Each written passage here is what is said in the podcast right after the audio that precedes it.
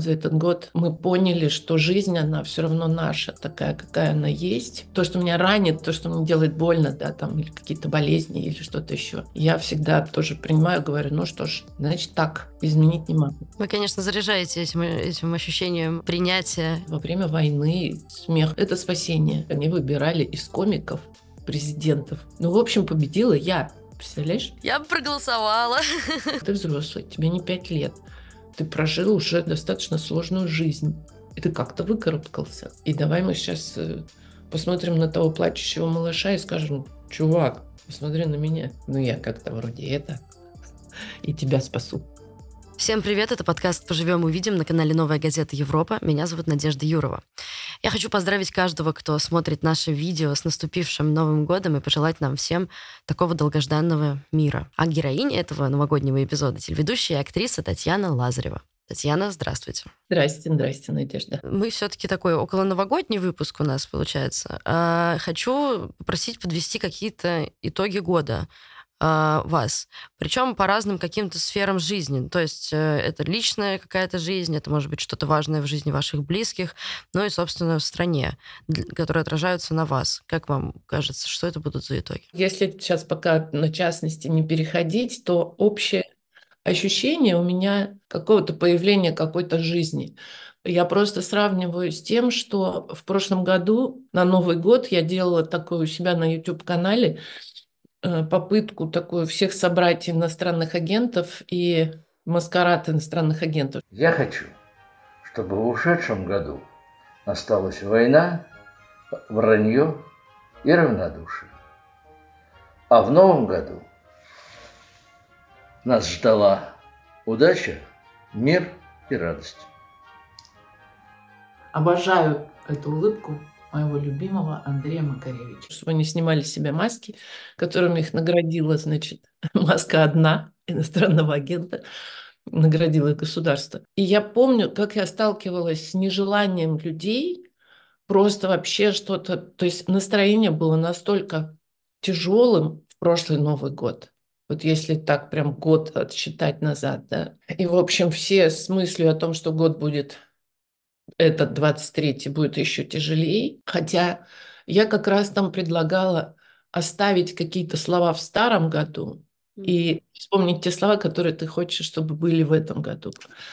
Надо сейчас пересмотреть это все. И, собственно, я думаю, что те же самые слова остались сегодня, которые мы хотим себе пожелать в следующем году. Это какая-то все-таки надежда. И вот мне кажется, что она за этот год, как ни странно, появилась, и заключается она в том, что мы поняли, что жизнь, она все равно наша, такая, какая она есть. И очень много людей справились с собой, справились с, с апатией, с ужасом, да, с этой тревогой, Э, все охватывающие, с невозможностью даже жить. Я сама сталкивалась несколько раз, ну, сталкивалась в смысле, несколько раз ловила себя в этом году на мыслях, не, не, не свойственно мне вообще-то, о том, что я не хочу жить. То есть у меня нет желания жить. Не то, чтобы я хочу умереть, но вот просыпаешься и думаешь, господи, опять? А зачем? То есть это вот для меня это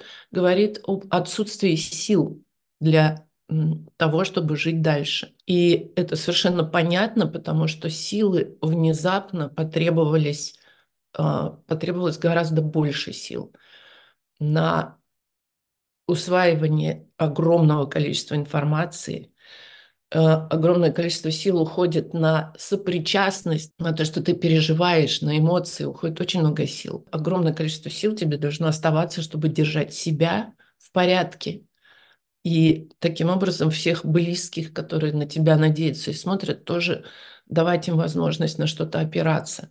Мы к такому количеству э, необходимости, такого количества сил были просто не готовы.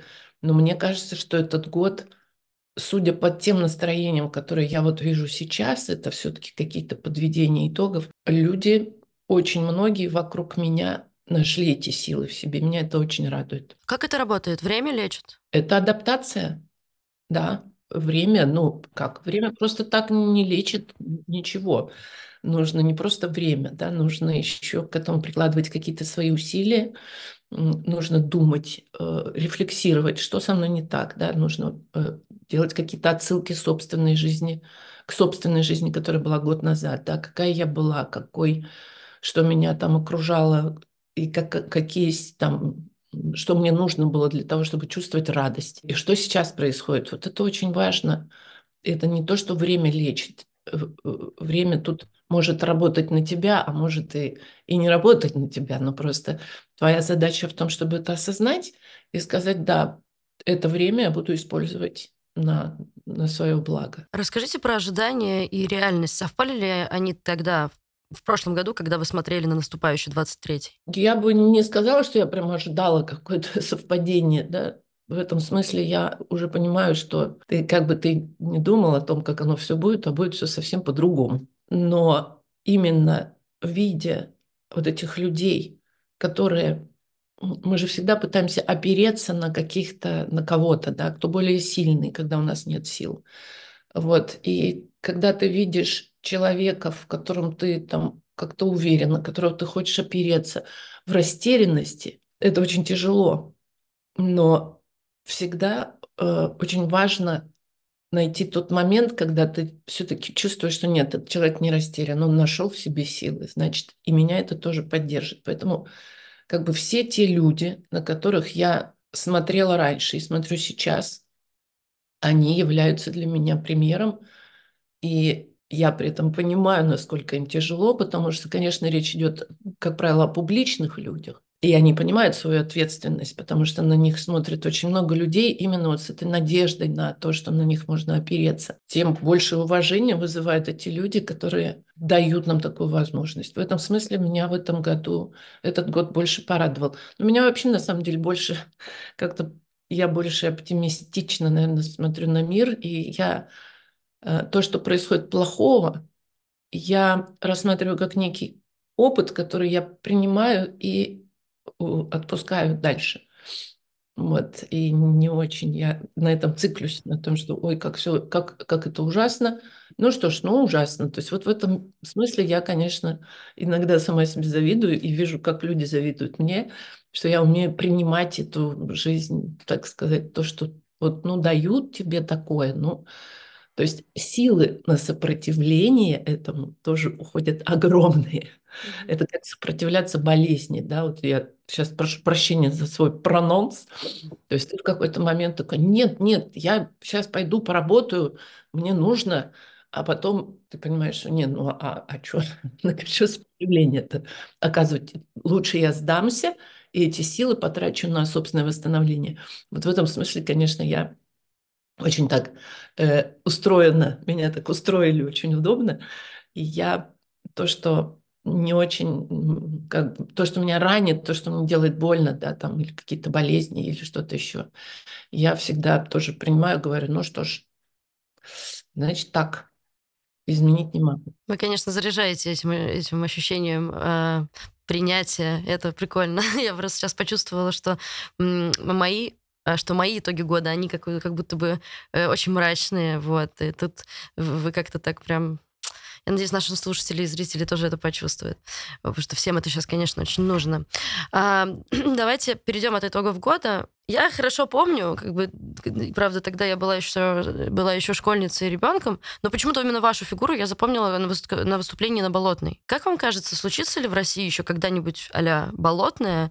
Или если нет, то как, вот как вам кажется, как поменяется эта власть? Я бы ну, не очень хотела, чтобы подобные болотные случались потому что это все-таки был такой порыв э, выхода на улицу не очень, ну как бы не, не, с, не с хорошей жизни, скажем так. То есть просто так люди на улицу, вообще говоря, не выходят. Для этого существуют э, вполне такие как это, социально признанные способы, да, там, как-то влиять на жизнь общества, влиять на жизнь государства. Как бы от этих выходов на улицу, как правило, ну, это, это очень спонтанная и очень эмоциональная вещь. И люди в, в эмоциях, они не всегда, ну, то есть, точнее, никогда не, не бывают спокойны, сдержаны и взвешены. А хотелось бы, конечно, чтобы максимальное количество людей уже становилось все более все больше и больше рефлексировала и задумывалась над тем, как это все поменять. Очень многие это, конечно, сейчас делают в нашем кругу определенно. Только об этом все и говорят, как это все изменится, как это переменится. Но мы не знаем, как это произойдет. И, в общем, конечно, исключать выхода на улицу тоже нельзя к сожалению. Тут скорее не, не важно не как это произойдет, хотя от этого тоже будет много зависеть, безусловно, дальнейший ход, а скорее всех, наверное, думающих людей волнует, как а, мы будем жить после этого, а, как мы будем выбираться, как, как эту страну можно будет реорганизовать так, чтобы она наконец-то зажила своей собственной жизнью, не обращая внимания на вот эту вот геополит... геополитику. Это, конечно, сложно, но, в общем, я думаю, что за последние годы стремление людей жить в мире на самом деле гораздо больше, чем стремление людей воевать. Э, таких людей гораздо больше, которые хотят жить в мире, в спокойствии, без выходов на улицу, без каких-то там критических событий. И это совершенно нормально для людей. Э, жить, не задумываясь о завтрашнем дне, не боясь и не тревожась. У нас такого в ближайшее время не предвидится в России. И уж тем более, конечно, с ужасом я смотрю на кадры, э, которые в Украине сейчас происходят. Да, вот последние были кадры из Мариинки, города, которого не существует. И ну, я это просто какой-то вот... Иногда ловишься на мысли, что мозг отказывается действительно это принимать. И ты думаешь, что это ну как будто кино, какая-то декорация, да. Мы же очень много смотрим подобных фильмов уже, и мозг так привычно себе говорит, нет, ну это, это такое нарисованное. Но, к сожалению, нет. И вот это восстановление этой страны и сломанных судеб людей, ну вот это, конечно, одна из вещей, которая меня ввергает в в пучину тоски, немножечко так.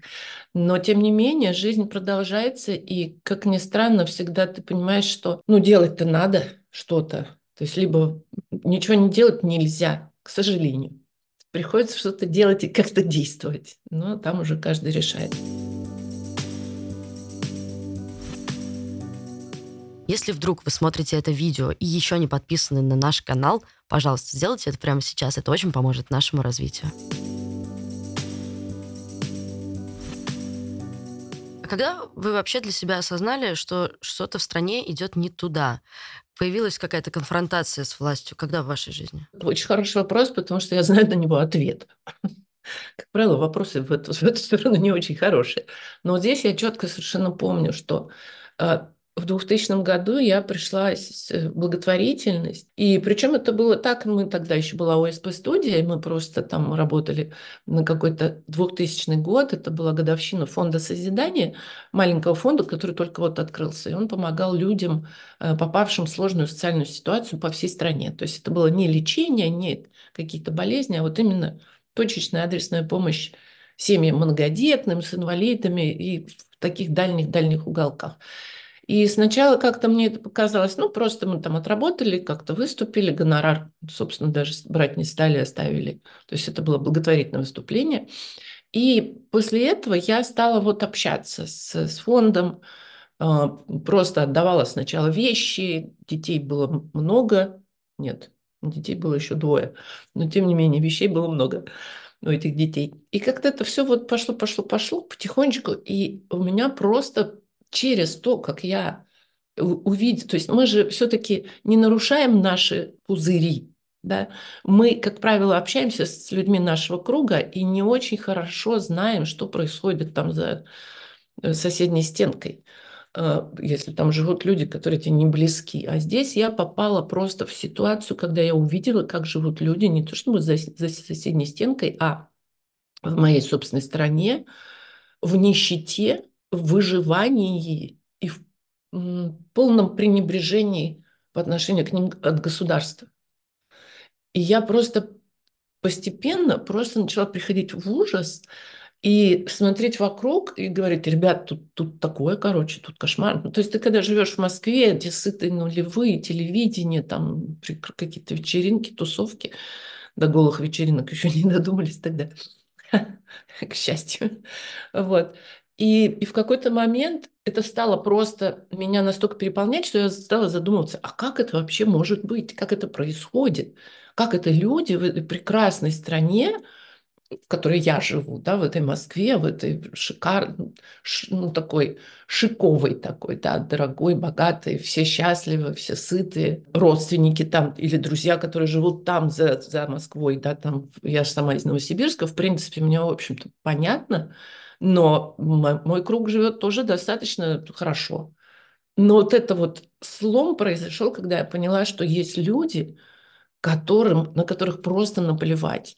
И я стала как-то думать, вот для меня, э, я даже помню где-то в самом начале, еще в, в середине там нулевых я давала какое-то интервью, это было про благотворительность, по-моему, какому-то изданию, и иностранный какая-то, нем, немцы что ли, или французский какой-то журнал, неважно. И они меня спросили, что в России происходит, и я просто не очень как бы зная смысл этого слова, но я сказала, что это какой-то геноцид. Вот геноцид собственным людям, потому что вот первым делом те, кто должен, о ком должно заботиться государство, это дети, инвалиды и старики, а это три категории, которые совершенно вообще нафиг этому государству не нужны, и они просто ну, там в нищете живут. Вот. И, собственно, вот оттуда у меня возник вопрос, кто виноват, что делать я уже как-то понимала, там, ну, в, как бы в рамках благотворительности, да, мы помогаем точечно людям. До сих пор эта программа существует, в фонде созидания он еще работает, ну, как бы не еще, а работает. А, а вот кто виноват, вот тут я стала задумываться. Но, да, каким-то образом вот действительно до этого я, наверное, как можно сейчас, как все говорят, я не, не интересовалась политикой, да, Хотя сейчас эта фраза уже говорит о том, что э, это значит, что человек не просто политикой не интересуется, а вообще ничем не интересуется. Ну, тогда это было типа так. Да. А какие последствия оказались после того, когда появилась такая позиция там, на профессиональном, на личном уровне? Мне стало, может быть, интереснее общаться с какими-то другими людьми в жизни. Тогда я больше как-то появился круг общения с журналистами, московскими вот моими друзьями, которые остались еще друзьями. То есть как-то вот этот мир шоу-бизнеса прекрасный, он как-то так стал отходить, я стала тоже присматриваться к людям и делить их. Э, тогда уже мне стало очень странно вот эта фраза, которая была у многих звезд. Естественно, круг общения со звездами был очень-очень большой, мы знали практически всех, поскольку на всех вечеринках ты ведущий, и ты встречаешь всех артистов и провожаешь их, собственно. Э, и мне очень было странно, когда я обращалась к своим знакомым, и они говорили, нет, нет, нет, благотворительностью я занимаюсь, но я делаю это тайно. Э, да, потому что, типа, это вот э, ну, как бы стыдно. И вот я тогда начала разделять людей, думать, ну, я пыталась объяснить, что наоборот, как бы, чем больше людей об этом узнает, тем больше ты привлечешь к себе своих сторонников и покажешь им, как нужно. Вот. И вот тогда вот как-то началось вот это деление на тех, кто тебе близок, кто тебе интересен, а кто тебе не интересен. И, пожалуй, вот э, после, после того, как Болотное случилось, после того, как в 2012 году э, меня уволили с телевидения, то вот этот раскол, он произошел окончательно. То есть не стало людей из профессиональной из сферы, но оказалось очень много друзей, с которыми мы вместе выходили на болотную. Как вам было тогда, когда вас выгнали с телевидения? Это же долгое время было вашей жизнью, делом вашей жизни. Я, честно говоря, уже тогда, это была передача, меня закрыли с передачей «Это мой ребенок». Здравствуйте, меня зовут Татьяна Лазарева, и в эфире канала Дисней семейное шоу «Это мой ребенок». Если вы все время пропадаете на работе и вам вечно не хватает времени, чтобы поиграть с собственным ребенком, то наша программа именно для вас.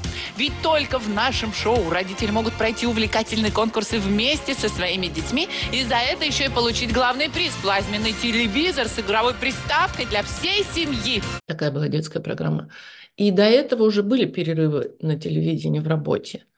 Я поэтому, может быть, отнеслась к этому как-то не очень серьезно, в отличие от Михаила, например, который реально просто переживал депрессию совершеннейшую.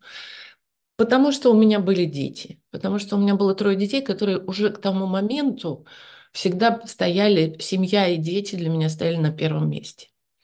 А работа уже на втором. То есть я так, так ставила всегда, что ну вот съемки мне удобно будет вот так, потому что там, потому что вот или какие-то там работы. То есть в этом смысле, слава богу, у меня было спасение в том, что а что мне делать? У меня трое детей, куда и как я, что я буду делать? Ну, допустим, да, ну, прекратилась работа, но детей-то мне куда девать? Их же не, не забрали вместе с профессией меня никуда.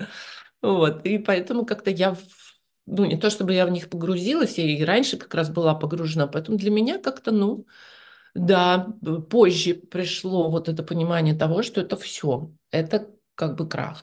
Но потом я, по счастью, такая, в общем, мать-перемать, для меня жизнь моих детей очень ну, я очень вовлечена в жизнь моих детей. Они, некоторые до сих пор от этого страдают и стараются общаться со мной поменьше. Вот, некоторые дети мои. А, и поэтому я в этом смысле потом уже как-то совсем, да, когда, ну, скажем так, года через 3-4 э, поняла, что, собственно, теперь можно заняться, когда дети как раз подросли, и я поняла, что теперь нужно заняться собой. И оглянувшись вокруг, я поняла, что а, а, то есть заново все начинать. 50-48 лет, и у тебя нет профессии, и ты такой, о, ну ладно, будем искать. Ну ничего, э, спойлер, ничего не нашла.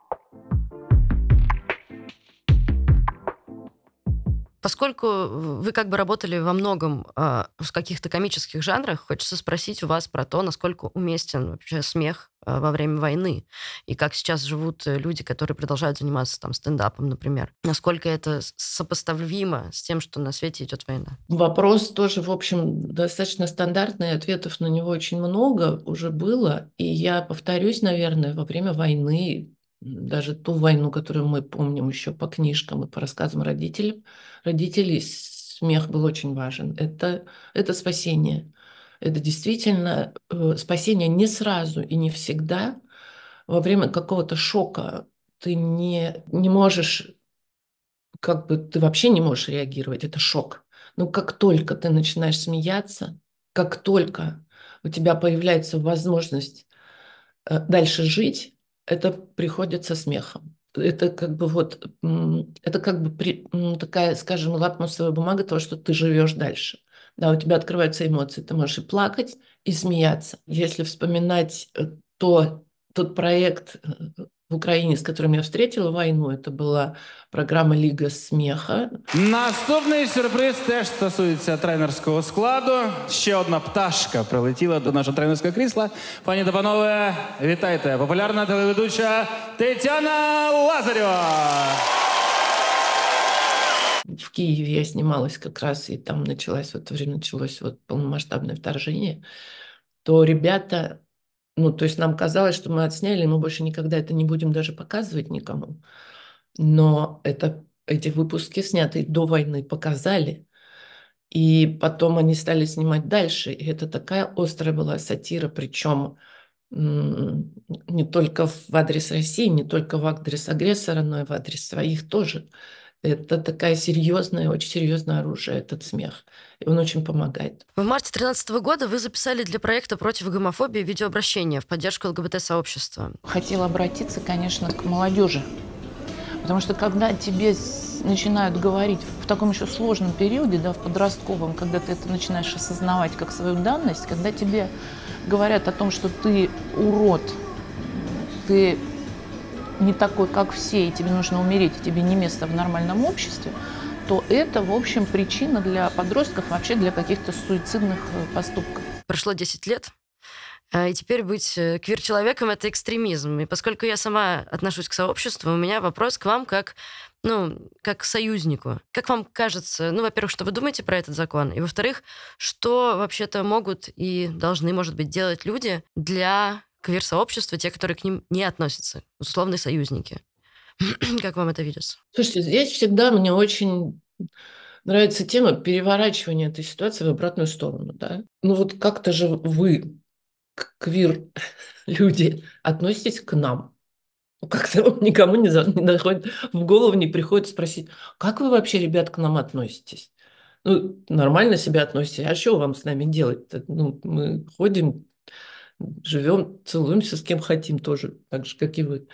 Вот в этом смысле это просто для меня показатель разнообразия мира этого. И вот в этом, конечно, очень большая сложность. Это говорит мне о том, что люди не готовы принимать этот мир в его в таком разнообразии. То есть, и это сложно, это понятно, что ты как бы все-таки чуть-чуть тут вот еще привык как-то, а тут тебе еще и вот это вот что-нибудь там еще больше, подожди, а тут еще, и ты говоришь, не-не-не, ребят, можно я вот, вот без, без ЛГБТК плюс сообщества проживу, пока некоторые так говорят, и в общем, окей, главное, что им это никто не навязывает, в отличие от э, пропагандируемой в России сейчас точки зрения, да, что тебя ходят по улице геи, пристают к тебе и тебя всячески пытаются на, свой, на свою сторону переманить. Хотя это, в общем, достаточно странно. Почему власть нас так боится? Власть боится... Э, власти гораздо проще серые люди, которые одинаковые, с которыми очень просто проще быть с теми, кто ну, как бы не проявляет себя никак, кому все равно. А проявление своей, э, как бы это сказать, это даже не сексуальность, это проявление своей сущности, в принципе, да. Э, это, это очень такая вещь, которая не всем нравится. В этом и есть страх вот этого, то, к чему россияне сейчас очень чуткие, то есть они очень боятся, что им кто-то будет что-то навязывать. Они очень боятся, что к ним на улице подойдет гей и скажет, им, возьмет их за руку и скажет, пойдем со мной, ты тоже сейчас будешь геем. Нет, нет, нет, пожалуйста, нет. Э, вот это я хочу жить в своей коробочке, чтобы меня никто не трогал. Это тоже, кстати, про сохранение сил, между прочим. Оно очень полезно для государственной машины. Потому что такими людьми, которые живут вот так вот, ничего не хотят видеть, ими гораздо проще управлять. А цель, собственно, государственной машины, э, цель власти, скорее даже, государственная машина, она, в общем-то, так работает бездушно, она не собирается управлять людьми, да, это просто инструмент. А вот власти гораздо проще, конечно, те люди, которые себя не идентифицируют, понимаете? А, себя, когда ты себя идентифици идентифицируешь и говоришь, так, по-моему, я пансексуал. И начинаешь с этим разбираться. И пытаешься обратиться к кому-то там, ребят, со мной вообще как, что? И тебе говорят, да блин, не выдумывай ты. Какой ты нафиг пансексуал? Вон, что мы пансексуалов не видели, что ли, никогда? На самом деле не видели никогда. Вот в этом смысле, конечно, людям э, людьми, которые простые и ни о чем не задумываются, просто проще управлять. Не то чтобы государство, не то чтобы власть их боится. Власть боится любой организации людей.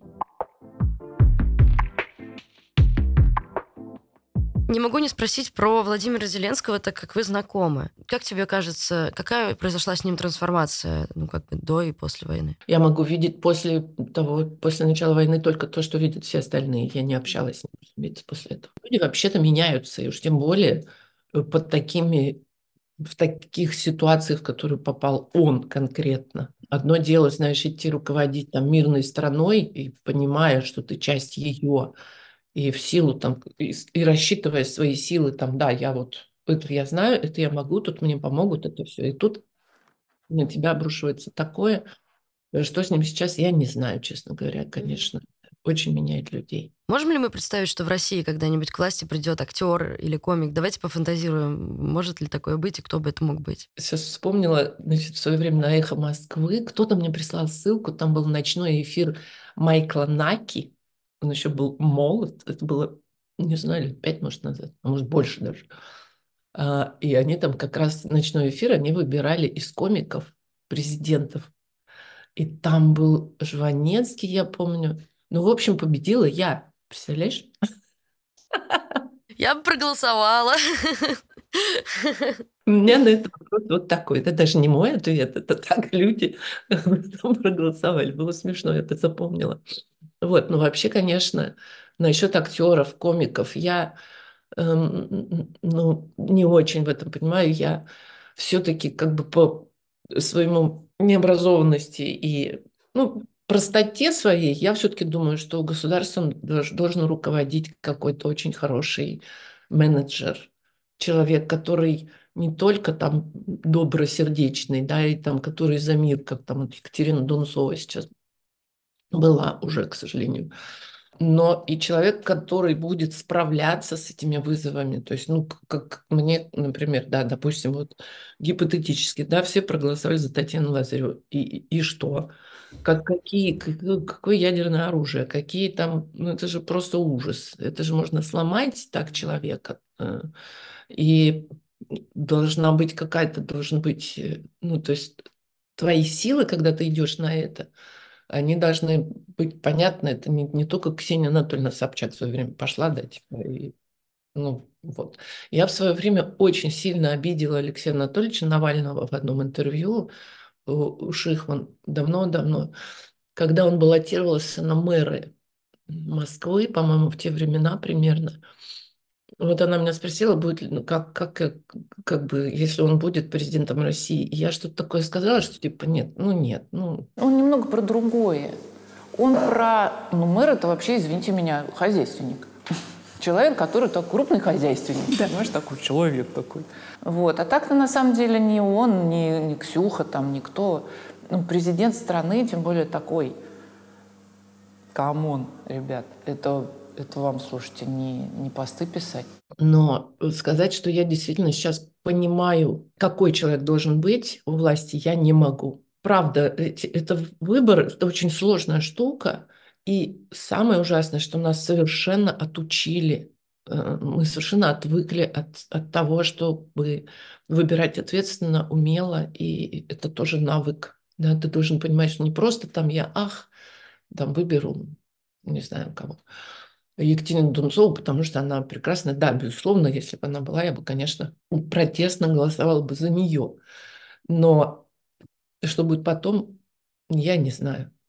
Это очень сложно. Тем более, конечно, вот, вот это одна из таких э, тяжелых каких-то мыслей э, по поводу нашего будущего нашей страны, потому что страна ну, настолько огромная, настолько ее со всех сторон там дербанят изнутри и снаружи что я просто не понимаю, какой, как, какая команда, а это, конечно же, не просто один человек, да, мы еще вот, вот, вот это у меня только сама себе поймала. Какой человек может ей руководить? Да никакой.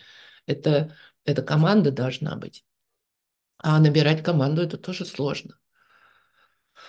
Не хочу об этом думать. Давайте следующий вопрос. Расскажите, что вы делаете прямо сейчас? Что наши слушатели и зрители упустили и не посмотрели про вас? Один проект, над которым я сейчас работаю, с командой тоже там ребят, это про релакантов. Про релакантов, причем через э, призму подростков, через подростковый возраст, потому что я считаю, что Взрослые, понятно, сами принимают решения. За маленьких детей взрослые тоже отвечают, это все понятно. А вот этот возраст, когда тебя берут в самом сложном возрасте, вытаскивают из твоего как бы гнезда, да, твоего вот, э, где ты хотя бы чуть-чуть оброс какими-то связями, какой-то дружбой, каким-то доверием.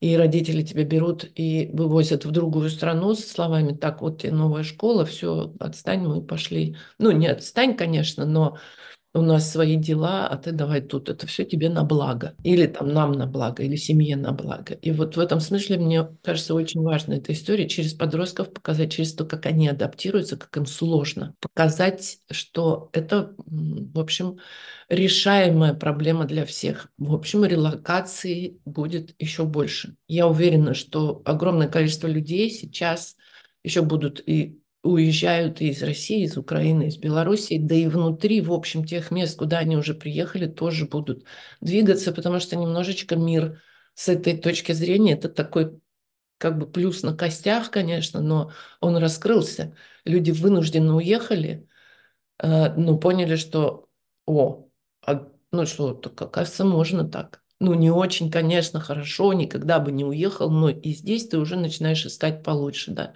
А где получше школы, а где получше социалка, а где получше с работой. и так далее. Вот э, такой проект, я вот над нем сейчас думаю. Мы нарыли, что вы еще в проекте «Мирный огонек» участвовать будете. А уже про него известно? Ну вот, если я нарыл, то да.